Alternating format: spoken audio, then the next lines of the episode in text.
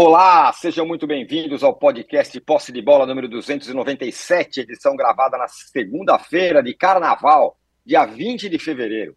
Eu sou Eduardo Tironi e já estou conectado com os meus amigos Arnaldo Ribeira, Ribeiro, Juca Kifuri e Mauro César Pereira, todos foliões. Ó, 3 a 0 tranquilão no Mirassol e o Corinthians de Fernando Lázaro segue muito bem, obrigado. Roger Guedes é o novo artilheiro do Paulista com sete gols. Nesse domingo, ele fez os dois, fez dois gols na vitória corintiana e prometeu. Quer ser artilheiro do Paulista e do Brasileiro.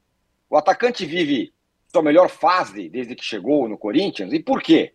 O Corinthians deveria ter testado em, em contrapartida jogadores mais jovens, numa partida ontem que estava ficando fácil, ficou fácil. É, e o próximo jogo do Corinthians será o clássico contra o Santos. O Santos venceu a portuguesa por 4 a 0 e aliviou um pouco sua situação, com boa atuação do Lucas Lima, eleito melhor em campo, que acabou de voltar.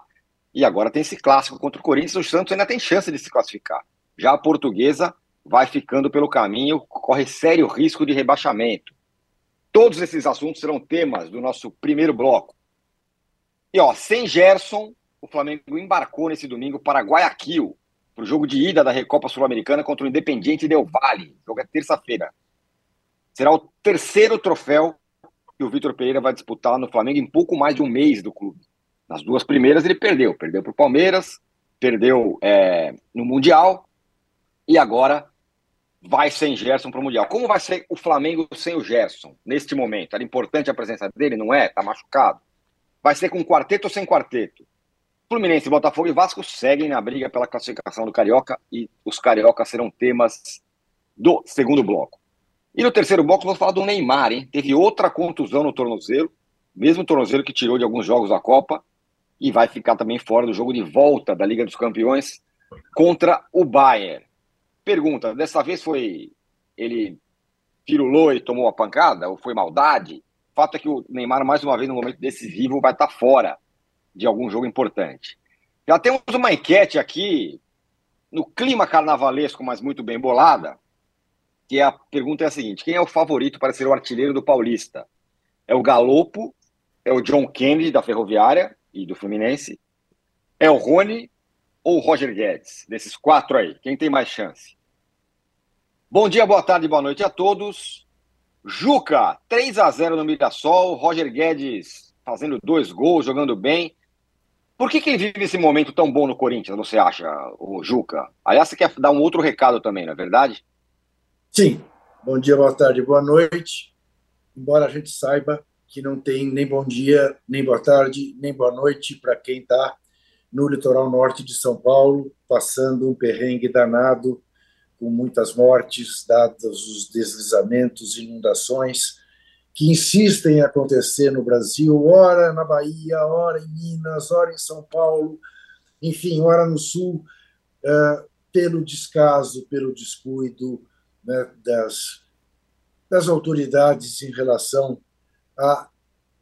às chuvas de verão, que caem desde que existe verão e que assolam o país todas as vezes, é todas as vezes nas férias, no carnaval, no verão, que a gente sofre com isso e tem que, eh, enfim, eh, nos dias da alegria do carnaval, repartir essa tristeza.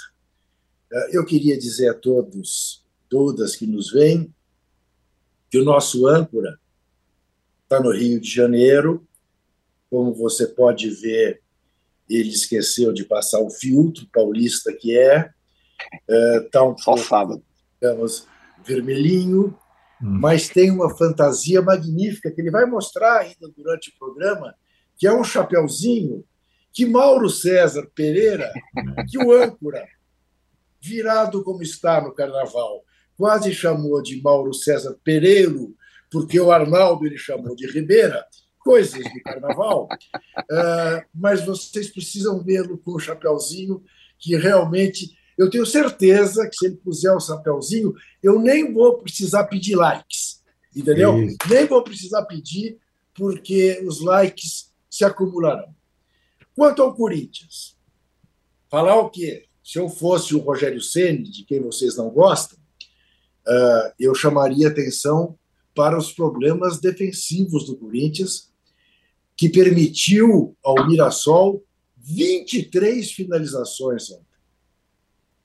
Seis no gol. É exigente, hein? Inclusive um pênalti que o Cássio defendeu. Ele cometeu equivocadamente numa saída deslocada do gol e acabou defendendo o pênalti com o pé no meio do gol, pênalti batido pelo Camilo. Mas o Camilo cansou de chutar bolas no gol. Defesa do Corinthians na frente da área, evidentemente com problema. Do meio de campo para frente, uma beleza, uma delícia ver, uma delícia. Com o Roger Guedes, de fato, eh, jogando um futebol que até então não havia mostrado no Corinthians. Provavelmente porque não se sentiu tão à vontade e tão bem tratado como está sendo pelo Fernando Lázaro. Eh, é nítido que o time gosta dele e que joga por ele, aquela velha coisa do jogar pelo treinador.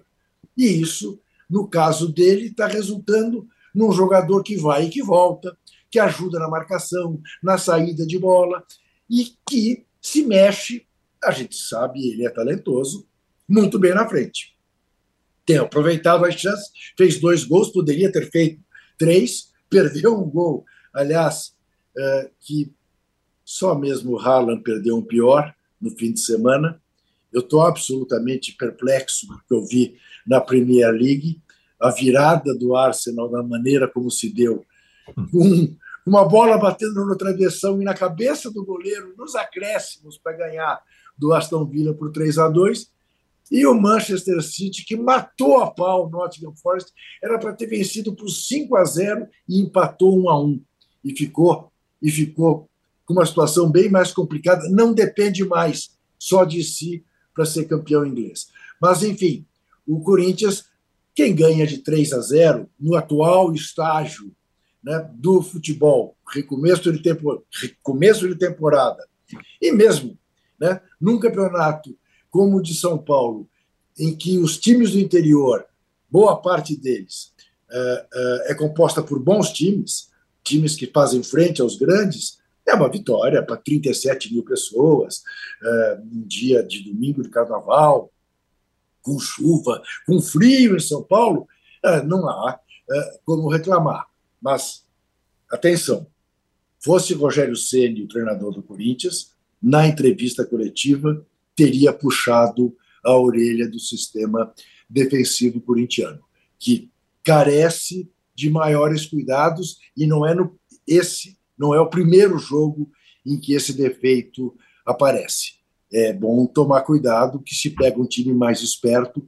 Ontem o âncora pergunta: deveria ter lançado jovens porque o jogo ficou fácil? Em nenhum momento o jogo ficou fácil nesse aspecto. Aliás, tire-se o chapéu para o Mirassol. Não desistiu em nenhum momento de tentar uh, fazer o seu gol e complicar a vida do Corinthians. Poderia ter complicado se fizesse o gol de pênalti logo no começo do segundo tempo, quando estava ainda 2 a 0. Mas é isso. Uh, não tem porquê ir jogar com Pedrinho, com Giovanni, tão rapidamente. Há tempo para que eles entre em campo, e disse o Lázaro depois do jogo com toda razão. É, o Corinthians está formando um padrão, está equilibrando um time, entrosando um time, não tem por que ficar fazendo uh, estreias, botando a garotada assim para jogar tão, tão cedo. É a mesma coisa que houve com o Hendrick, não tem que ter pressa. Tem temporada suficiente pela frente para ir jogando pondo os meninos para jogar. É, devagar com andor, que o jarro é de barro. O santo é de barro. Santo. O santo é de barro. De novo eu errei. O santo é de barro. É. Outro dia o jarro era de prata. O jarro era de prata. Santo, santo de barro. Esse, esse é o verdadeiro. É isso. Esse é, é o ditado. O, o, Juca falou, o Mauro, o Juca falou que o que o lá, se fosse o Ceni teria puxado a orelha de todo mundo com as questões defensivas. O, o, o Lázaro fez exatamente o contrário, elogiou, falou: não, agora tá todo mundo voltando para marcar e tudo mais. Mas foram aí 23 finalizações, mas o time dá uma evoluída, né? É, dois jogos bons, né? Contra o Palmeiras, o Corinthians fez um bom jogo também. É, só que o Lázaro não tem no Corinthians o tamanho que o Ceni tem no São Paulo, né? Para fazer uma crítica que talvez até ele fizesse se fosse um profissional num outro estágio. É, eu imagino que ele deve ter percebido, até como analista de desempenho, que era até outro dia, né?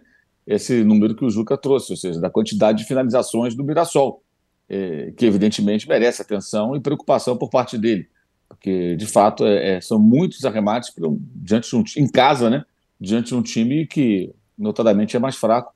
E ontem revi o Muralha na meta, né? Bom ver o Isso. Alex Muralha de novo em ação. Sempre um goleiro muito emblemático, digamos assim, né? Do futebol brasileiro. É. É, mas assim, é, acho que assim, o campeonato, o campeonato estadual, no caso é o Paulista, é para isso, né? Ajustar time, aí tem um teste contra o Palmeiras. Se tivesse perdido, certamente é, o rapaz seria já é, é, rotulado como incapaz por muitos fanáticos e apressados, mas conseguiu um empate no jogo que estava perdendo, agora venceu bem. Renato Augusto fez um bonito gol, essa coisa toda, então isso traz tranquilidade para ele continuar evoluindo. Certamente vai ter que ajustar melhor o time defensivamente. O Roger Guedes não é um mau jogador, mas também está jogando uma competição de nível técnico mais baixo para ele ser artilheiro do Brasil, como ele insinua desejar do brasileiro tudo mais, aí é outra história, outra conversa. Acho muito mais fácil, muito mais factível imaginar o Yuri Alberto fazendo muitos gols no brasileiro do que ele, mas ele tem todo o direito de sonhar, né? É, só que o Paulista dura muito tempo, mas não dura o ano inteiro, né? E você vai encontrando mais dificuldades quando chegar nas competições mais importantes. Então, foi uma vitória boa do Corinthians, uma vitória é, é, bem convincente, em que pese a esses ajustes que eu acho que durante o campeonato ele pode fazer, ele pode é, observar, é, aprimorar o time, ele está treinando para isso. Mas foi uma vitória boa, uma semana boa para o Corinthians, porque lembrando, os dois jogos anteriores foram melancólicos, aquela derrota para o São Bernardo e o empate 0x0 com a Portuguesa, que teve jogador expulso, é verdade, mas é a Portuguesa que o Santos passeou, foi a Portuguesa que o Corinthians não conseguiu vencer. Então, uma mudança grande de comportamento do time nos dois últimos jogos em relação aos dois anteriores, apesar de ter revezado alguns jogadores, poupado alguns jogadores no jogo é, contra o São Bernardo, foram atuações ruins, agora uma atuação acho que bem satisfatória contra o Palmeiras, não venceu, mas não fez um bom jogo, acho até que foi melhor que o Palmeiras, o, o goleiro que mais trabalhou foi o Everton no Clássico, e agora essa vitória bem, é, é, digamos assim, conseguida de forma segura, sem sustos, apesar dos muitos arremates do adversário. Nesse começo de ano, Arnaldo, o Roger Guedes tem sido o cara muito mais que o Yuri Alberto, né, que foi badalado, chegou por uma bolada, uma grana e tal. Ele, ele tem sido o cara. O, o Lázaro também falou sobre isso dele, que é, que é um atacante que joga ao lado de outro atacante. Assim, não é, ele não é centroavante, mas também, não, se precisar, ele pode ser, enfim. É, ele sempre foi isso, né? E eu acho que o que na temporada passada atrasou essa essa afinação da dupla foi a tentativa do Vitor Pereira em colocar o Roger Guedes nessa função de ponta, pelo lado. É, e o Vitor Pereira chegou a falar até a frase que Yuri Alberto e Roger Guedes não, não poderiam jogar juntos. Agora, é isso, eu acho que o Roger Guedes, ele, ele combina muito com o atual Corinthians, que é uh, Corinthians recente, não é só o atual, Corinthians uh, dos últimos tempos, que é muito forte em casa e nem tanto fora, né? E o Roger Guedes é muito forte em casa. Ele já é um dos artilheiros, maiores artilheiros da, da, do estádio, né? O Kim Arena. Ele tem grandes chances, aliás, aí sim, menos de ser artilheiro do Brasileirão, que ele tem concorrência forte, de se tornar nesse ano o maior artilheiro desse estádio, né? Então acho que tem ele não está tanto tempo no Corinthians assim, né? Então ele ali ele domina. Assim como outros jogadores dominam muito aquele terreno, né, Tironi? A gente fala, é, o Cássio ali se agiganta, o Fagner ali se agiganta, o Renato ali se agiganta naquele ambiente em que o Corinthians domina mesmo quando está mal. E não é o caso, o Corinthians está bem agora. Eu queria chamar atenção para um fator que eu tenho notado, e aí você falou também dos jovens, de tentar dar rodagem aos jovens. Na verdade, o, Lázaro, quanto antes ele firmar o time, é mais inteligente para ele, né? Ele não, não dá para ele se dar o luxo de. E ele está firmando um time, e foi a repetição da escalação, que tem até algumas surpresas, porque tem o Rony no lugar do Fausto Vera, não tem Maicon, não tem Duqueiroz, tem Juliano de segundo volante, é, que fez a boa exibição para o Palmeiras, ele quis dar mais uma chance. É aí no intervalo aí que me chama a atenção. De quinta para domingo. E aí, no ano passado, até o ano passado, era impossível repetir os jogadores do Corinthians acima de 30 anos em dois jogos numa semana. E vocês perceberam como o Corinthians está bem fisicamente? Os jogadores todos. Não é só o, Roger Guedes, é o Renato Augusto, é o Gil, é o Fagner, é o Fábio Santos.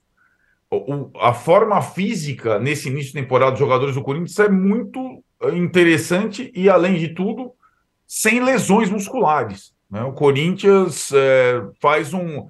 Eu acho que o Corinthians, dos clubes brasileiros que eu vi, todos, todos, incluindo o Palmeiras, que é o melhor time desse início, foi o que fez a melhor pré-temporada até agora. Agora, pré-temporada no primeiro campeonato.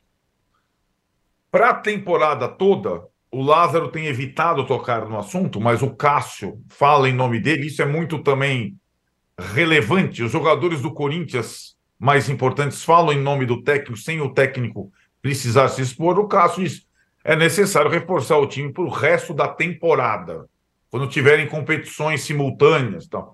O Corinthians jogando um campeonato só com esse time que largou bem fisicamente é muito forte. É um dos favoritos a ganhar o campeonato. Eu acho que tem a, esse clássico o Santos, como você disse, talvez defina qual vai ser o segundo melhor na campanha geral. Se o São Paulo, se o Corinthians. E é um, um, um grande jogo e não no ambiente que o Corinthians domina completamente. Aliás, é um ambiente hostil, normalmente, ao Corinthians, a Vila Belmiro. Né? Então, é, esse é um jogão do, do próximo final de semana que é, no grupo do Corinthians não vale nada. Aliás, o grupo do Corinthians ninguém pontua, o que dá a impressão que a etapa mata-mata do Corinthians, a primeira, quartas de final, vai ser uma mera formalidade, que os times do grupo do Corinthians definharam no campeonato, não tem nenhum adversário. Então, é, em relação a São Paulo, a Palmeiras mesmo, vai pegar o São Bernardo, e a outros, Bragantino, talvez o Santos, o Corinthians deve ter a eliminatória mais fácil deles todos, e assim podendo chegar na semifinal inteiro e capaz de, de, brigar pelo título. Mostrou nos clássicos contra São Paulo e Palmeiras que é capaz de brigar pelo título. E o Lázaro, para ele, para a carreira dele, ganhar um título estadual nesse início seria é, maravilhoso. É uma coisa que dá uma retaguarda para o cara é, é, incrível, né? E acho que dá para pelo que o Corinthians está fazendo, mostrando, é, dá para dá para sonhar sim com o campeonato. É, e acho que a segunda colocação seria muito importante para isso, porque o Corinthians em casa é quase imbatível, mesmo quando está mal. Quando está bem, então. Esse, esse grupo do Corinthians, os três times, né, São Bento, Ituano e Ferroviário, estão brigando para não cair. Exatamente. Então, ali, na, par, é. na parte de baixo da tabela, os três times. Né? E pode acontecer isso, né? O São Bento pode lutar para não cair até o fim e e ir para a próxima fase. Fala, Ju. Na verdade, esses três times do grupo do Corinthians, mais a portuguesa, são os quatro últimos colocados da classificação é geral. É, é impressionante. Isso. Nenhum deles tem dois dígitos. Uhum. Realmente, o Corinthians tem um mata nas quartas de final que vai ser mera formalidade. E que pode também significar a segunda classificação uh, na contagem geral né? porque o São Paulo deve ter uma, um mata mais difícil e o Corinthians pode ultrapassá-lo aí. Né? Diferentemente uhum. do que se deu no ano passado, quando o Corinthians empatou com o Guarani, só ganhou nos pênaltis e perdeu Foi, a vantagem para o São Paulo. Né? Uhum. Sem dúvida, exatamente. é isso mesmo. Agora, uh, eu, como estou muito bom de ditados, é botar uh, o, o boi adiante dos carros já prever o Corinthians como eventual campeão, porque me parece que o Palmeiras é absolutamente favoritaço né, para ser o campeão. Aí, tá já deu aquela secada, nem precisei fazer isso. É, o que Rubens susto, achei que você ia falar.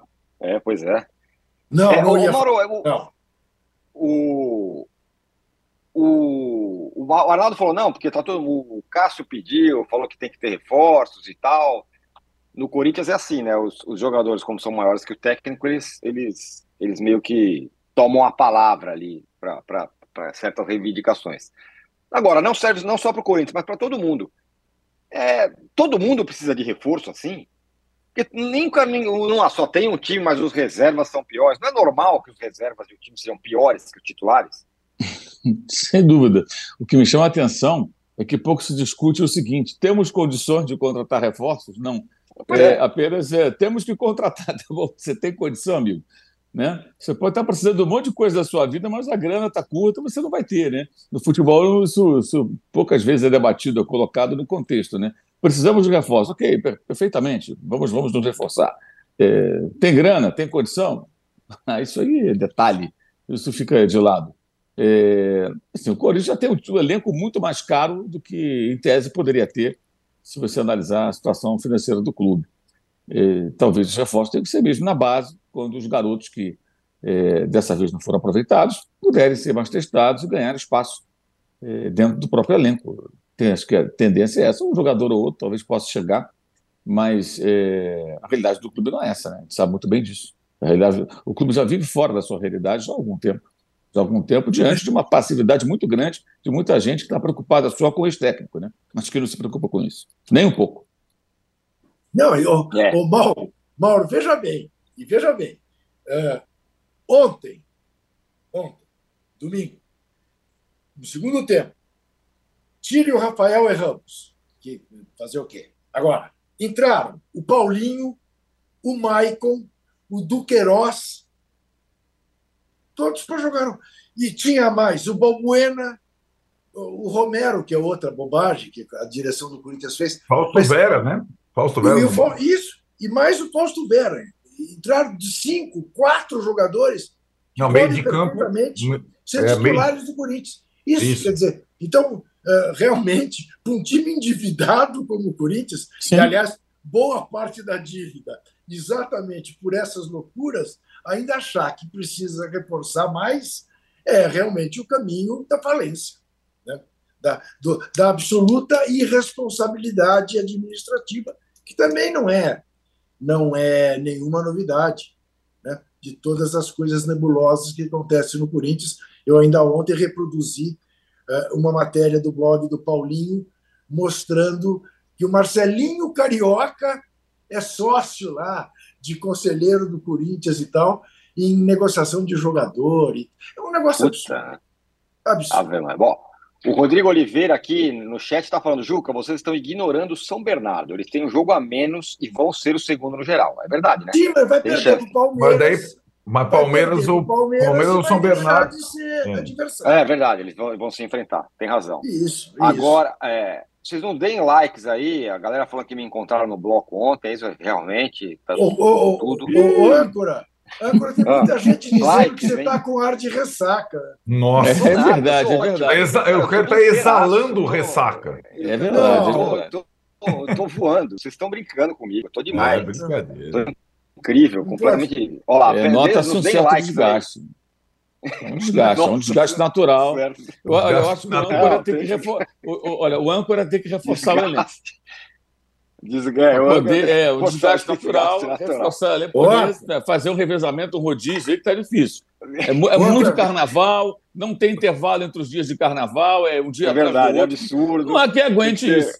Esse calendário do carnaval é um absurdo. O calendário do carnaval é um absurdo. Não dá, não dá, não dá. Para com isso. Bota, bota o chapéu que dispensa os likes, Écora. Bota o, chapéu. não, o chapéu eu, eu fui tentar fazer um bonito aqui, o Mauro me destruiu antes de Não, não, não, não, não destrui você. Não, não destrui você. Eu te elogiei. É, o, é. o Arnaldo, o Santos, o San... Vou pôr daqui a pouco. O Santos renasceu, ganhou de 4 a 0 tudo bem que a portuguesa, que está lá caindo. Mas o Lucas Lima jogou bem, foi o melhor em campo. E aí o Santos ainda agora tem chance de classificar. Tem, tem chance de classificar. Tem bastante chance de classificar. A rodada foi ótima para o Santos no grupo dele. É... Mas vai depender muito do clássico com o Corinthians. É, guardando as proporções é aquilo. É... Vamos, vamos voltar um pouco à fita. É, Corinthians, Roger Guedes, Neoquímica Arena. Santos, Lucas Lima, Vila Belmiro. Né? Parece que o cara pisa ali e é um outro jogador. Né? E de fato ele foi. É, agora, sim, portuguesa, tomando um gol no primeiro minuto de jogo. É, então, todas as coisas né, conspirando ali a favor tal. Agora, me parece que o Santos já passou pelo pior, né? É, e a, e o, aquela situação que precisa ser esclarecida, porque a Vila Belmiro estaria fechada nesse momento. O Santos estaria jogando contra a Portuguesa no Canindé, que é o campo da Portuguesa, é. né? Então, a, a, o resgate da Vila Belmiro emergencial aí, adiando essa reforma, em termos esportivos, ele é fundamental. E aí, né, Tironi, acho que aos poucos entrando os reforços, jogou o Joaquim também na zaga. Ontem, de novo, foi aquele time ousado, o tal do 4-2-4, né? Lucas Lima e três atacantes. O Casão até escreveu sobre isso, eu acho que ele tem total razão. Ele falou: os estilos do Lucas Lima e do Marcos Leonardo, que voltou a fazer gols, combinam. Que o Lucas Lima é um jogador de enfiadas, né, de bolas, e o Marcos Leonardo é um velocista goleador. Não só. O estilo do Lucas Lima combina também com o do Ângelo e com o do Mendonça, né? Os três atacantes são rápidos e ele fica. Agora, são quatro jogadores ofensivos. Será que vai ser assim contra o Corinthians? O Odair já tentou todas as formações possíveis. Ele pode repetir até torcida única em casa essa formação ousada. Vai ser um, um ótimo jogo esse, porque ele vale bastante, sobretudo para o Santos. E o, e o ali o Lucas Lima, que na boa época, sei se vocês lembram, clássico na Vila Belmiro, ele matava pau. Quantas vezes com Santos e Corinthians lá na Vila Belmiro, ele. E ele deu o ar da graça ontem. É, é, fisicamente bem, é, comandando o time, dando assistências. Então, eu acho que renasceu, ainda é precoce, mas ele passa como esse campeonato é aquela situação de você não jogar dentro do seu próprio grupo, e o grupo do Santos também tem Botafogo e Bragantino patinando, o Santos pode sim se classificar. Eu, eu acho até que o Santos se classifica. Mesmo se empatar com o Corinthians, acho que o Santos classifica com quatro pontos. A minha projeção. Mais quatro pontos. Então, eu, é, o Santos tem essa situação de, vai, de uma pequena restauração. E aquela oposição, lembra que a gente fala tanto da distinção estádio-internet? Aquela oposição à volta do Lucas Lima maciça na internet, lá não, na Vila Belmiro já não é tão assim, né? Ele, uhum. ele é tratado de uma outra forma ali pela torcida, não sei se é nesse momento de, sei lá, pacto, mas de fato é, teve apoio e acho que o Santos vai revigorado para o final de semana, sim. É, perdeu um jogador importante, o Sander teve uma fratura na face, né? Que tem, tem, jogado, tem jogado bem e contra, por exemplo, no clássico anterior contra o São Paulo ele estava suspenso e fez muita falta.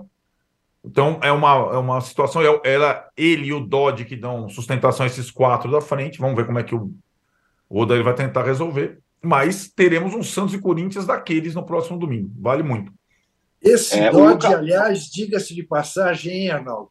É bom jogador. Eu vi esse rapaz fazer uma jogada, mas dessas de levantar estádio contra quatro jogadores da Portuguesa. Ele brigou, brigou, brigou, brigou até sair com a bola e armou ataque. Jogador que é fadado a fazer sucesso.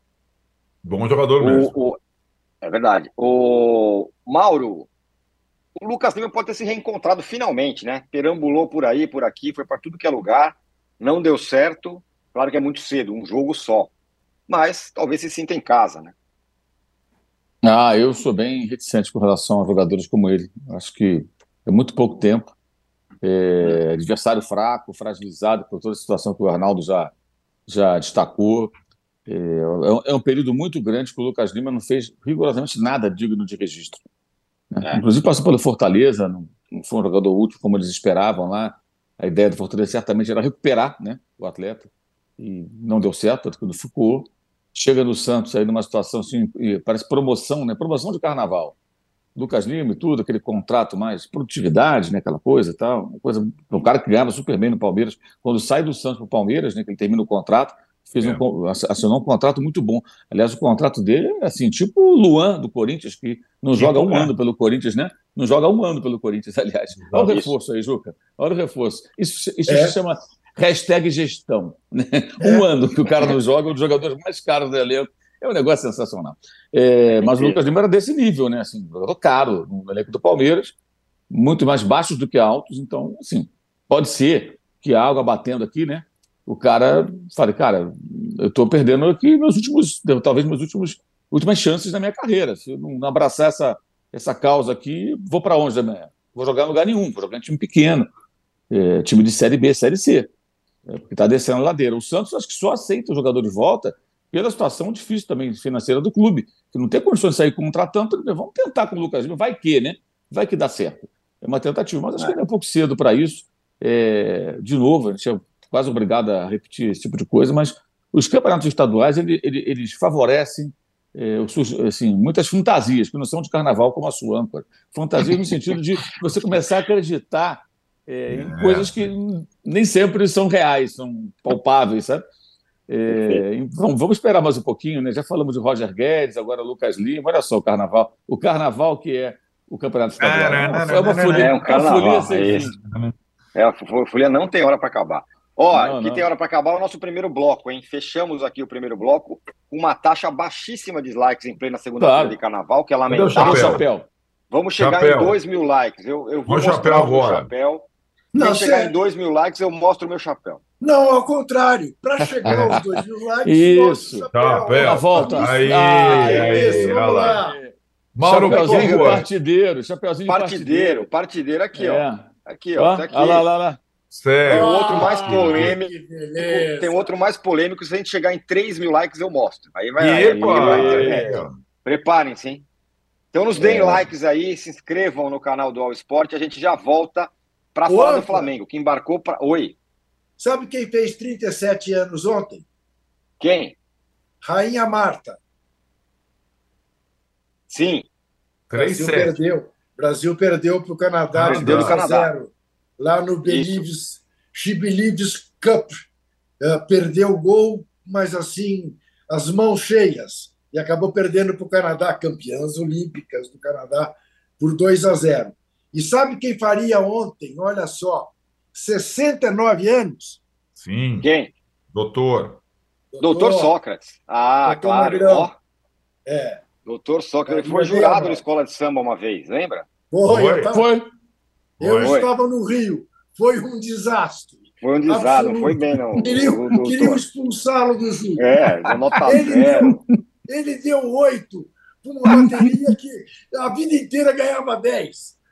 Isso.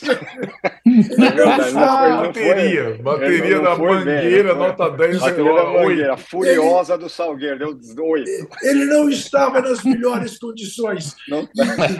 E, e, ali, e ali correu, correu risco de vida, porque é realmente tinha bicheiro que ele não matava. É, mas quer também, ele né, nunca na história teve menos nota 7, ele deu 6, deu 5 para todo mundo. Foi, foi, eu, era, é. eu, era, eu era diretor da Playboy, foi das poucas vezes da minha vida que eu fui a um camarote no carnaval. Eu fui ao camarote. foi ao camarote acompanhar o, o.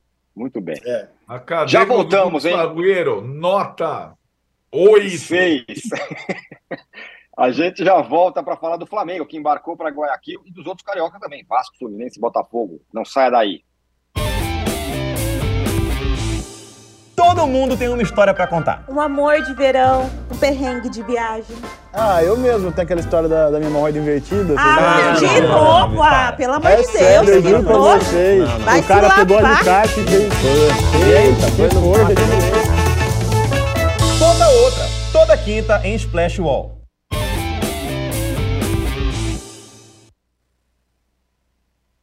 Estamos de volta para o segundo bloco do podcast Posse de Bola dessa segunda-feira de carnaval. Tá feita a promessa, eu mostro meu outro, meu outro chapéu, não esse aqui. Se a gente chegar em 3 mil likes, não estamos nem perto disso, então, portanto, eu estou tranquilo. Se inscrevam no canal, nos deem, nos deem likes. É... E o Flamengo embarcou para Guayaquil sem o Gerson machucado. Nem embarcou, não vai jogar, não vai estar no primeiro no jogo de ida, que é um jogo enroscado em Guayaquil, contra o Independente do Vale, altitude e tudo mais, recopa. O que, que isso muda? A, a não ida do, do, Gerson facilita a vida do, do, do, do Vitor Pereira de, enfim, escalar um outro time, com mais volante, Guayaquil, sei lá o quê, Mauro? Guayaquil sem altitude. Sem altitude. É, o, o, é, o, o, o Gerson acho que já não jogaria, né? Eu até, sei lá, eu tenho minhas dúvidas se o jogador está nessas horas, assim, não é informação, só uma suspeita. O cara está mesmo machucado, sem condições, né? Ou se está hum. lá com uma dorzinha e tal, olha, nem vai, fica aí se tratando, se recupera, fica treinando, que é melhor. É, é, e talvez seja melhor mesmo. O Gerson jogou, jogou muito pouco nessa temporada, né? É, ele participou de poucas partidas pelo Olympique, alguns jogos entrou faltando poucos minutos, é, lá naquela situação, lá com a mudança de comando técnico. Então, é um jogador totalmente sem ritmo de jogo. Isso aí ficou bem claro nas vezes que ele entrou em campo pelo Flamengo. É, e já sentiu uma lesão que o tirou do jogo contra é, o Volta Redonda. Né? Ele sai e entra o Everton Ribeiro porque sentiu uma lesão. Não estou duvidando da lesão dele, estou dizendo o seguinte: se fosse um jogo decisivo, ele tivesse vindo numa boa fase, talvez até viajasse, faz tratamento, tenta colocar em campo. Não é o quadro dele hoje, né? Então, a amador e tudo deixa aqui, fica se tratando, se recuperar, para que viajar? Não, não, faz sentido, porque provavelmente não seria nem titular, creio eu. É, é um jogador que precisa ser, ser, realmente recuperado antes de ser aproveitado é, regularmente. É, o time viajou ontem, né? Treinou todo o carnaval, aliás, no sábado, impressionante como surgem assim, fake news envolvendo o Flamengo e tal. No sábado estava rolando uma história na rede social que o time estava de folga. Não estava de folga, os caras treinaram, o técnico deu o treinamento de manhã, pegou uma van lá com os integrantes da comissão técnica, foi para a Volta Redonda, o time que foi a campo contra o Volta Redonda já estava, né? E lá, é, aliás, Resende, né? Volta Redonda foi quarta-feira. O time que jogou contra o Resende em Volta Redonda já estava lá, foi lá e comandou o time à beira do campo, normalmente. É, ontem os caras treinaram de novo e viajaram mais tarde para o Equador. É, o jogo é, é, bem importante, porque o Flamengo precisa ganhar essa Recopa para não só para não, não, não, colecionar mais um fracasso no início de ano de insucessos, né? É, mas também porque é um título importante, é um título internacional, muito mais é, é a mão do que, o, do que o Campeonato Carioca, que ele vai ter aí muitos jogos. Vai ter o Botafogo sábado que vem, prensado aí um sanduíche entre os dois jogos contra o Del Valle depois tem o Vasco no dia 5, o Fluminense no dia 8. O Flamengo já está classificado, é o único invicto do campeonato, tem quatro pontos de vantagem sobre o segundo colocado. Então, o Campeonato Carioca é, vai jogar os clássicos, é claro que tem que tomar um certo cuidado, ficar perdendo clássicos, isso tem uma repercussão grande, mas a prioridade total tem que ser para esses dois jogos contra o Independente Del Valle. E depois vai resolver lá na frente contra os seus tradicionais rivais, provavelmente os quatro vão se classificar, né? É, quem vai ficar com o título do Rio de Janeiro mas agora o time tem que buscar um acerto, um ajuste, né? É, nesses próximos jogos. O Del Valle também jogou poucas partidas, fez alguns amistosos com times argentinos, inclusive. Fez um jogo só oficial, que foi na Supercopa lá do Equador. Então, também passa por mudanças. É comum naquela equipe, né? Sai jogador, chega jogador cada temporada, muda o técnico, mas costuma manter um certo padrão. É, acho que deve ser um jogo de dois times que estão passando por uma, uma espécie de transição né? mas é um jogo bem importante, nove e meia da noite na terça-feira, jogo de ida, porque ganhar a Recopa, acho que o Flamengo hoje se tornou ainda mais importante do que antes. Tivesse, pelo menos, feito um, a final contra o Real Madrid, tivesse derrotado o Palmeiras na Supercopa tal, é, o cenário seria outro. Depois das derrotas, a gente sabe como funciona, e inclusive por conta da Flamengo sempre muito atuante, né? Aliás, é impressionante a quantidade de pessoas que influenciadores e tudo, jornalista também, é, se falar mal do técnico do Flamengo, seja de qual for, dá pancada ali o tempo todo, dá muito retorno, dá muito like. Dá mais like do que o chapeuzinho do âncora. Então tem gente que bate incondicionalmente. É impressionante assim, a dificuldade crônica, ou a má vontade até em alguns casos, para entender que, isso, cara, não se monta um time de uma hora para outra, não, não se troca de técnico, é, já via mal com outro técnico, né? E vai tudo funcionar de mil maravilhas. É impressionante assim, paciência zero, entendimento zero, tem que jogar para caramba hoje, tem que ser agora. É, é incrível isso. E, assim, e a falta de memória, né? Muita gente não lembra como o time terminou no ano passado, se arrastando. Muito mal, muito abaixo do que deveria ser. Então, e, e mesmo tendo revezado bastante durante o Campeonato Brasileiro, que jogava time B, time A, quer dizer, não é que os caras jogaram aquelas partidas todas. Eles foram preservados em muitas ocasiões. Então o jogo, o jogo é bem importante, bem importante. Eu imagino que o Vidal joga no lugar do Gerson, né?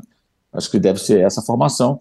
É, e, e, acho até que é importante o Vitor Pereira é, usar. Já, assim, o Vidal ele aprontou uma agora, antes da viagem lá para o Marrocos, que era coisa de rescisão de contrato. Mas foi na véspera da viagem, também uhum. não tinha como quebrar o pau com o cara ali naquela hora. Também não sei quais são as cláusulas de contrato dele que permitiriam ou não essa rescisão. Eu acho assim, pelo comportamento, se rescinde, para mim, acho que não faria todo sentido. É, ele foi multado, se desculpou, segue o jogo então. E agora tem que se provar, quer dizer, tá, ele está meio em baixa, né? chegou nos braços do povo, queria jogar no Flamengo, agora ele está no olho do furacão. A torcida está de olho nele também, porque o comportamento foi ridículo, arremessando chuteira com raivinha, porque não entrou em campo naquele jogo contra o Boa Vista. Então ele, ele, ele, ele tem que se provar. E é importante ele usar o Vidal, porque, queira ou não, o Vidal é um jogador veterano, um jogador de muita qualidade, jogador experiente. E ele pode ser um cara útil para revezar com outros caras no meio-campo. Alguém acha que o Everton Ribeiro vai jogar a temporada inteira? Ah, entrou muito bem nesse jogo contra o Walter Hernandes. Sim, jogou o segundo tempo. Jogou os 90 minutos. Uma coisa é entrar durante o jogo, jogar meia hora bem. Outra é você entrar de saída e ter que manter ali o pique da remada a 90 minutos. Ele, ele, é provável que ele não consiga manter esse ritmo todo numa temporada muito cansativa. Ele tem 34 anos quase. Então, acho que é, é bom que ele encontre soluções envolvendo Vidal e para revezar esses jogadores, que vão ter que se revezar ali, evidentemente. É, é, e no sábado, o Flamengo venceu o time, time todo remendado, né? O time é um, uma mescla da base com, com reservas. É, o Rodrigo Caio jogou, jogou o tempo todo, isso foi bom. Né? E a atração acabou sendo o Matheus Gonçalves, que é mais um Matheus, né? O Flamengo tem Matheus Cunha, Mateusão, é, Matheus França, Matheus Gonçalves, Mateuzinho. Mateuzinho. São cinco Matheus. Isso. O, o... E o Matheus Gonçalves tem 17 anos. O moleque fez um gol, falhou o goleiro, é verdade, mas entrou muito bem, assim, pegando muito na bola, tomando iniciativa, indo para cima toda hora. É, achei bem, bem legal. Assim. Já tinha feito uma outra aparição, mas dessa vez foi a mais interessante desse jogador. Repito, tem 17 anos. O Ângelo, é, que o Flamengo quer contratar, né, do, do Santos, fez 18 no, agora, no final do uhum. ano passado, se não faz, faz memória. Então ele é quase a idade do Ângelo. A diferença de alguns meses, parece, aí entre os dois. É. São meninos, né? E ele, ele causou uma impressão muito boa, porque, de fato, mostrou muita personalidade e chutando de fora da área, que é um negócio que o time do Flamengo parece que tem uma plaquinha ali. Bota uma plaquinha em frente à área da adversária. Não chute. É, Proibido tem que chutar. Entrar, tem que entrar pequena área sem goleiro para porrar a bola para o gol. Né? É, isso é uma coisa antiga desses jogadores. E o moleque mandou lá de fora da área, o goleirão aceitou, abriu, abriu ali o placar, depois acabou sendo 2 a 0 Olha Diga. aqui, é, é, apenas em atenção ao nosso distinto público. Não, não confundam a cabeça de quem nos vê. O jogo não é em Quito, o jogo é em Guayaquil. E Guayaquil não está a 2.500 metros de altitude. Está não, o jogo não é em Quito? Guai, Guai, Guai, não, não. Tem gente nossa aqui, uh, nossos espectadores, confundindo os nossos espectadores corrigindo a gente quando a gente acertou, dizendo que o jogo é em Quito e que Guayaquil está a 2.500 metros. Não.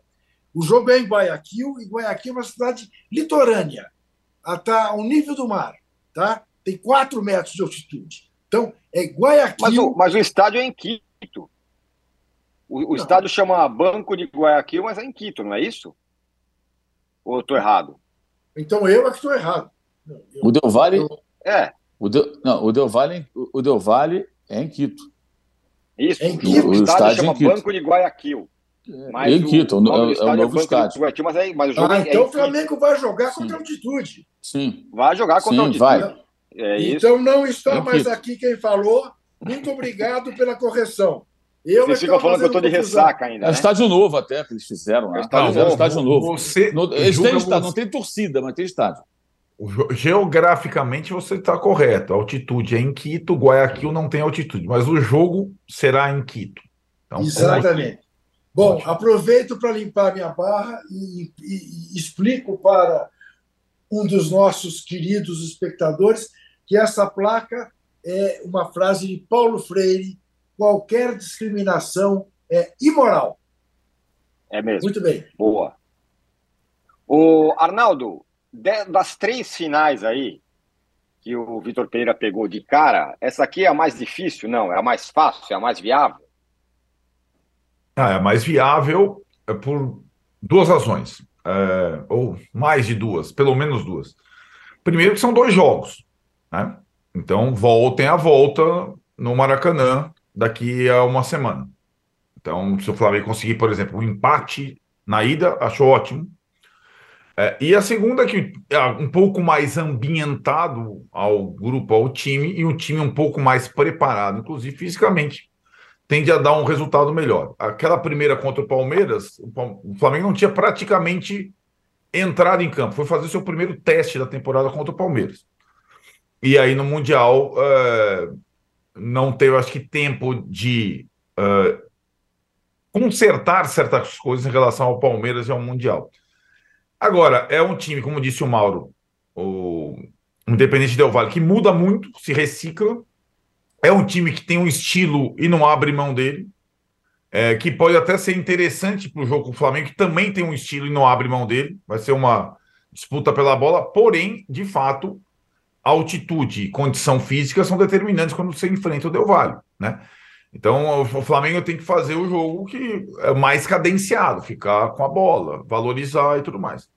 É, tem essa situação da ausência do Gerson, que é praticamente uh, uh, definitiva a escalação do Vidal e a manutenção do quarteto.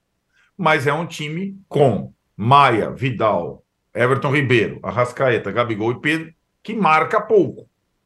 Né? Então o Flamengo vai ter que jogar muito próximo para não ficar, sobretudo no segundo tempo, quando aí falta gás, exposto à correria do Del Valle. E a correria do Del Valle é uma correria organizada, quase sempre organizada. Acho que vai ser um, um duelo interessante, um desafio interessante. Né? Vitor Pereira mais acostumado, inclusive, à questão da altitude. É, quando ele veio ao Brasil, um dos primeiros jogos fora de casa pelo Corinthians foi em La Paz, lá pela Libertadores, e ele ficou impressionado com aquilo lá. Agora já é uma outra situação, o cara já conhece minimamente as, as condições.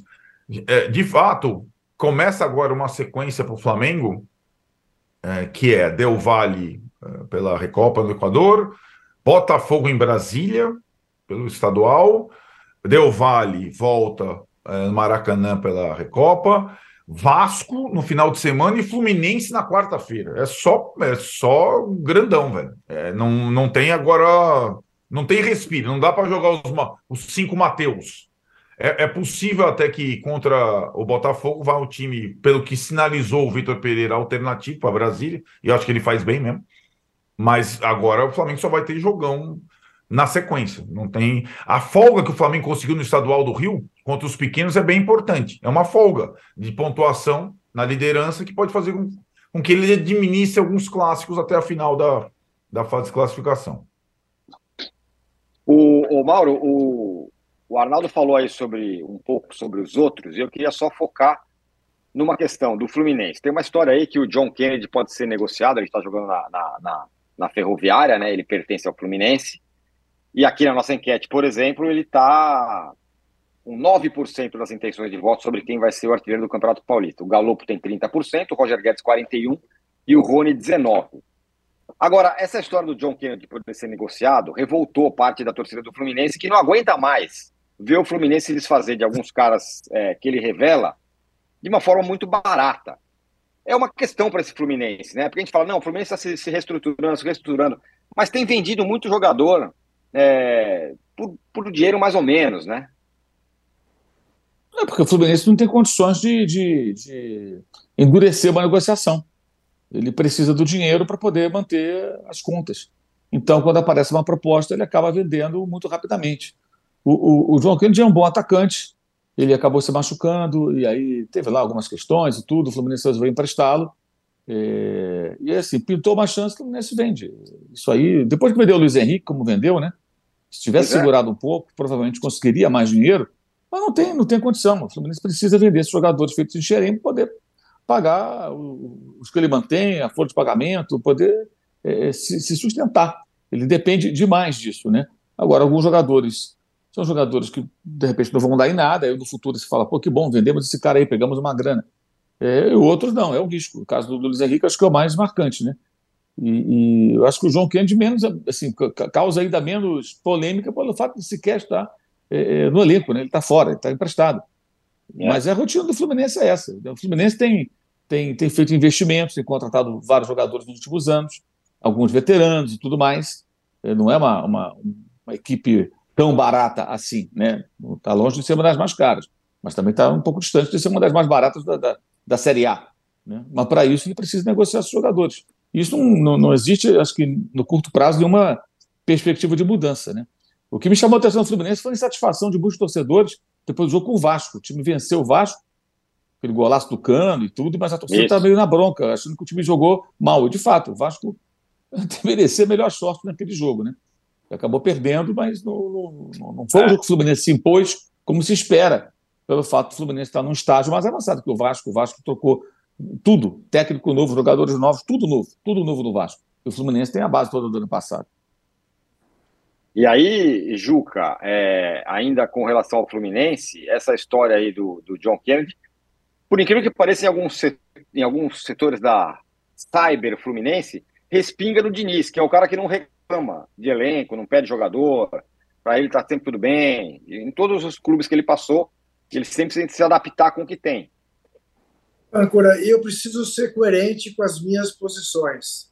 O Fluminense não está fazendo a loucura que, por exemplo, o Corinthians faz, de, para ter um time competitivo, se endividar cada vez mais. É, é o que um dirigente responsável tem de fazer. Dói, dói. Dói ver o seu time revelar jogadores e vendê-los. E, e, como disse o Mauro, uh, com frequência, sem poder sequer negociar melhor, porque não está em condições disso mas que é a situação é, que o Santos também se encontra. É, é, eu digo ao torcedor do Santos: tenha paciência, dê a este presidente, que depois de anos e anos e anos é um presidente administrativamente responsável na Vila Belmiro, que ele põe as contas do Santos em ordem para que o Santos possa voltar a ser aquilo que a gente espera do Santos, da história do Santos, da tradição do Santos. Mesma coisa em relação ao, ao Fluminense. Agora, uh, o Flamengo fez isso. O que as pessoas não entendem é que o Flamengo pode fazer isso em três, quatro anos, como fez. Porque tem um baita respaldo popular para lotar o Maracanã todo jogo e tudo mais. O Santos não tem, o Fluminense não tem, são respaldos diferentes. O Corinthians tem. Não faz porque há anos e anos quem está no Corinthians mais explora o Corinthians do que administra o Corinthians. Mas não tem outro jeito para o Fluminense, infelizmente. Eu também, como torcedor, ficaria chateado. Mas tem que ter essa paciência. O, o simples fato do Fluminense estar sobrevivendo com dignidade, né, disputando lá em cima e tal, eh, já deveria ser o suficiente para o torcedor se acalmar. Mas eu sei, torcedor quer título. Dane-se a que preço. Uma hora isto acaba. Veja como acabou no Cruzeiro. Então, é isso que o torcedor do Fluminense quer para si? Então, calma. Não tem outro jeito. Muito bem. Quer completar, Arnaldo? Ah, acho que é isso mesmo. É, é, a única questão é que, envolvendo o caso especificamente do João Kennedy, eu acho que aí, clube brasileiro dos mais confortáveis financeiramente aos menos, é, a base simplesmente serve para venda. Pouco time brasileiro, e é assim que funciona. Aqui que os clubes brasileiros funcionam. Então, é, a revelação de jogadores nada mais é de, do que uma forma de você vendê-los, negociá-los. Isso acontece com o Flamengo, com o Palmeiras, com o São Paulo, com o Corinthians, com o Fluminense também. É, o que é, a gente. E às vezes emprestar o jovem para algum clube, sendo que ele não vai ter oportunidades, é uma forma de mostrar esse jovem. Do cara tá na. E o campeonato estadual, uma das poucas é, funções do campeonato estadual é uma questão de vitrine. Então, John Kennedy, a Ferroviária pode até ser rebaixada, né? É, tá, tá lutando contra. Você está lá, João Kennedy, artilheiro do Campeonato Estadual, Ferroviário. Talvez se ele tivesse. É, e o Diniz troca pouco os jogadores, então ele mantém uma estrutura no time titular. Talvez se ele estivesse no grupo do Fluminense, nem jogando ele estaria, nem na vitrine ele estaria. Tem essa questão, né? Às vezes vale para o clube emprestar e, e o jogador, uh, enfim, uh, se mostrar. E acho que isso está acontecendo. Sobre o valor aí, acho que são outras discussões mesmo, Tino. É, como é que é, quanto é a multa rescisória, quanto é, né? É, modelo, mas esse modelo de exposição do jovem e venda é, é mais ou menos que os outros clubes fazem também guardando as proporções. Muito bem. Fechamos aqui o segundo bloco do podcast Posse de Bola dessa segunda-feira de carnaval. Chegamos a 2 mil likes, estamos longe da meta de 3 mil. Então, portanto, tudo que vocês vão ter, só esse meu chapeuzinho que o Mauro é, é, disse que é o chapeuzinho de partideiro. É esse aqui que eu estou usando por enquanto. Aí, ó. E a gente volta já já para falar do Neymar, mais uma contusão. Que coisa, hein? Já voltamos.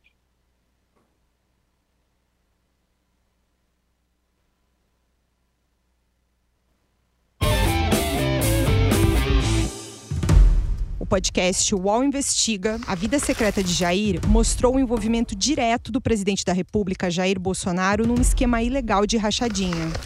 Agora, na segunda temporada, o esquema é outro.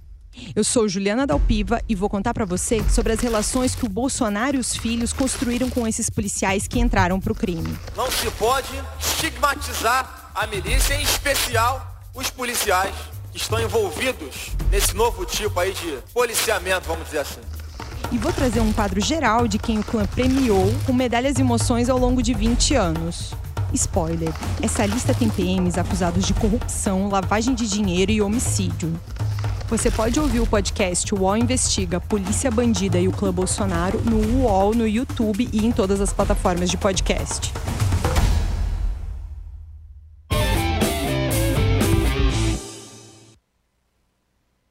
Estamos de volta com o terceiro bloco do podcast Posse de Bola, sem estigmatizar nada aqui, Juca, mas o Neymar se machucou de novo. E eu não sei se eu vou é, nadar contra a corrente aqui, mas eu achei que o cara. Não que o cara foi maldoso, mas o cara foi estabanado na cafetada que ele dá no Neymar, me pareceu. Na contusão que ele, o Neymar machucou o mesmíssimo tornozelo da Copa do Mundo, está fora do jogo contra o Bayern na volta da Liga dos Campeões. É, parece uma sina, né? Mais uma vez ele estará fora de um jogo decisivo para o Paris Saint-Germain, no grande sonho do Paris Saint-Germain de ser uh, campeão da Liga dos Campeões, que em última análise foi o motivo né, uh, que levou o Neymar para Paris. Uh, eu também achei maldade, maldade, estava nada pelo menos, a jogada do jogador do Lille, não achei eh, nenhuma frescura do Neymar, nenhuma jogada desnecessária do Neymar. Agora, tem um dado de realidade, né? Aquele Neymar que a gente viu no início, que parecia de borracha, que era caçado, que ninguém atingia, agora, já bem mais velho, é atingido com mais facilidade. Também porque não tem a vida de atleta que deveria ter. E aí fica mais exposto às lesões. É uma pena. E é uma pena, ah, principalmente para as perspectivas do Paris Saint-Germain, que muito dificilmente escapará do Bayern Munique. Com o que eu me despeço, desejo a todos um ótimo final de carnaval e digo até sexta-feira com um novo posse de bola. Até. É, até terça-feira com um novo posse de bola. Muito bem. É, rapaz. Segunda, novo posse de bola segunda-feira, na outra. Mas sexta-feira tem posse de bola. Arnaldo, diferentemente de. Eu achei. Assim, falar, ah, não, porque o Neymar segura muito a bola. Ele pegou a bola e estava arrancando para o ataque. E tomou, o cara passou por cima dele lá, bateu, derrubou. Não, dessa vez não tem. Ele não. Várias das contusões no precioso pé direito aconteceram é, porque ele demorou a soltar a bola. Né? Isso, o choque aconteceu. Não foi o caso. Dominou e já sofreu a falta. Agora, eu, assim, eu considerei uma falta de jogo, não foi nenhuma falta por baixo, um carrinho, né? Ele, ele só. E na queda, ele torce o tornozelo. E acho que é uma questão aí que era. Sendo um jogador tão valioso e tão especial, essa situação de seguidos entorces no tornozelo e problemas no pé deveria ser objeto de um estudo fisioterápico, postural, porque é muito frágil. Ele torce muito o pé quando apoia no chão. Às vezes é uma pancada, às vezes é simples desequilíbrio. E ele se machucou de novo. É, a cena impressiona, porque o tornozelo dobra, como a gente já viu algumas vezes esse tornozelo direito dele dobrar. É, ele, em princípio, é, não está oficialmente descartado para a partida de volta contra o Bahia, porque é 8 de março, tem um tempinho aí, mas acho muito pouco provável. No domingo, agora já, no final de semana, agora já tem o jogo contra o Olympique de Marseille, que é o vice-líder do francês em Marseille, no Velodrome, que é uma é um pega para capar, uma batalha, ele está fora desse jogo. Aí sim o bicho pega, né? É, eu acho que aí teria é, problemas de fato para jogar esse jogo. Tem uma pequena esperança para o dia 8. Se ele não jogar, esse dado é, é, é, curioso. O Juca falou, ele foi contratado para ganhar a Champions, e foi mesmo. Se ele não jogar, será a quarta vez em seis temporadas, ele está seis temporadas no PSG, a quarta vez em seis temporadas que ele não joga uma partida decisiva de Champions League mata-mata pelo time dele por lesão. Quatro em seis, cara. É impressionante esse dado, né? Então, é... e, e no jogo teve dois golaços do Mbappé, que tirou uns coelhos da quartola, e um gol de falta de Messi no final. Curiosamente, aí que é aquela coisa, é claro que é bom contar com os três, evidentes, são os três melhores jogadores do mundo, mas para jogar contra o Bayern na Alemanha, talvez o técnico do PSG tiver que fazer alguma outra opção, porque é um time muito vulnerável. Meu Deus do céu. Ontem estava ganhando de 2 a 0 com 10 minutos do primeiro tempo, tomou 3 a 2 e foi buscar 4 a 3 no final. Então, acho que aí o, o, o PSG precisa, para sonhar com a classificação, e sonhar com a volta do Neymar numa fase mais aguda, atuar como uma equipe. E hoje continua sendo, até agora, um bando de bons jogadores. E aí, Mauro, queria você falar sobre a, essa, esse lance da contusão, o Neymar machucado de novo, é incrível isso. E do PSG, de como um todo. Eu concordo com o que foi dito com relação ao lance. Acho que dessa vez não, não, não dá para ficar atribuindo parte da responsabilidade ao Neymar, que acontece às vezes quando ele retém demais a bola e fica tomando pancada e fica chamando a pancada, né? É, ah, você está defendendo? Não, estou defendendo nada, mas é o que eu falo. O cara pode levar o cartão vermelho, é que fica machucado é o jogador. O jogador tem que ser inteligente, ele não pode ficar atraindo a pancada o tempo todo, porque por mais que o cara tome o cartão vermelho, se ele se machucar, ele não joga. E, e acho que não foi o caso. Agora, para o PSG, dos males o menor, né? Que há muito tempo ele é o menos importante dos três. É, ele é o menos importante dos três. Isso é muito claro é, na, na, ordem ali, é Mbappé, Messi e Neymar, entre os três, né? E é curioso, é curiosa essa vulnerabilidade do time, porque o Christophe Gaultier, que enfrentou seus clubes, o Lille, ele foi campeão francês há duas temporadas, o Lille era um time muito forte defensivamente, é. um time que se defendia muito bem e tomava poucos gols, isso foi o que calçou a, a trajetória do Lille para o título francês surpreendente, né? tinha lá o quarto ou quinto maior orçamento e foi campeão. É, só que o perfil de elenco né, do, do, do, PSG é completamente diferente. E você se vê obrigado a reunir vários jogadores que é, é, não são exatamente jogadores que vão combinar com um time forte defensivamente. Então ele tem que mudar o perfil dele. Né? E vai enfrentando dificuldades, está sendo questionado por uma série de coisas. O time já perdeu para o próprio Olympique, próximo adversário lá na Copa da França. Uhum. É, no campeonato vem tropeçando. Ontem foi quase. Está é, nessa situação delicadíssima na Liga dos Campeões e a derrota no jogo de ida foi em casa. Então é um, uma temporada que, assim, pode até ganhar o campeonato francês, mas hoje o caminho é terminando a temporada mais uma reformulação no PSG. Se o Neymar for para o Chelsea, eu não vou ficar nem um pouco surpreso se o Messi também sair amanhã e ficar o Mbappé, e aí eles mudarem tudo outra vez. É. Mudarem uhum. o perfil do elenco, jogando em cima de um, um craque que é o Mbappé, e criando ao redor dele ótimos e bons jogadores que vão dar ele uma sustentação para jogar solto à vontade e um time mais, talvez mais competitivo, com outro perfil, não tão genial. Né? Porque o Messi a gente tem que entender, o Messi está com 35, né? então ele vai para 36 esse ano, está ficando mais velho. Até onde vai essa, essa trajetória dele no PSG? E o técnico do Lille, que ontem quase consegue surpreender, né? O, surpreendeu até, né? A perder o jogo, é o Paulo Fonseca, português, que o Flamengo pensou em procurar, mas ele já deu sinais, isso no final de 2021, antes de Paulo Souza, de que não tinha interesse em trabalhar no Brasil. Depois, o Corinthians se, se de certa forma, quis contratá-lo, mas aí até eu me lembro que isso foi até vazado na imprensa portuguesa, claramente por gente próxima ao técnico, ah, muito, ah, muito legal, tá, mas não, não tem interesse. E agora está lá na França. Né? É aquela coisa, esses técnicos de, de Portugal, eh, eles vêm para o Brasil é, quando ainda não tem grande mercado na Europa ou momentaneamente estão sem mercado. Né? O Jesus foi assim, uhum. Vitor Pereira foi assim. O caso do Abel Ferreira é diferente, que é um técnico mais jovem, que iniciava a sua trajetória ali no Braga, depois no, no, no, no PAOK da Grécia, e o Palmeiras é muito maior que o PAOK, então, no comparativo de onde ele estava para onde ele iria, o, o futebol sul-americano foi atraente. Mas, em geral, é, é assim, assim que funciona. Paulo Fonseca pode até aparecer um dia aqui no futebol brasileiro, mas só na hora que as portas começaram a se fechar é, nesses mercados europeus. Ele pensava na Inglaterra, ele quase foi para o Tottenham, quase, estava quase tudo certo, acabou não indo porque teve uma mudança lá no comando do, do clube, aí contrataram na época o Nuno Espírito Santo. É, aí ficou aí no, no, limbo um tempo, agora está lá no Lille. Quer dizer, não está no principal campeonato, mas está num campeonato relevante, joga contra o PSG e tal.